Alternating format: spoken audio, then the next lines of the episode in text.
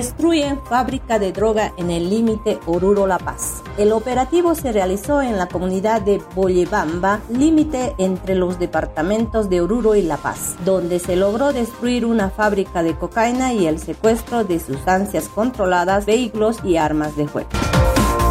Ministro de Educación dispuso horario de invierno en las regiones que lo ameriten. Ministro de Educación, profesor Adrián Kelka, afirmó que ya se dispuso el horario de invierno en todas las regiones que ameriten. Los directores departamentales deben considerar su aplicación estudiantes del Colegio Saracho se amotinaron dentro de su colegio. Tras no ser escuchados ante la denuncia de malos tratos por parte de la directora, estudiantes del Colegio Saracho de la ciudad de Oruro tomaron su colegio bajo llave y protestaron en contra de la directora que según se pudo conocer por parte de los alumnos son reiteradas veces que los alumnos reciben malos tratos por parte de la directora de esa unidad educativa aprobaron el reordenamiento vehicular en la zona de la terminal de buses de Oruro. A partir de ahora, los buses no podrán estacionarse afuera de la estación de buses y los pasajeros deben obligatoriamente ingresar a la terminal para abordar el bus. También habrá control policial, migración y ATT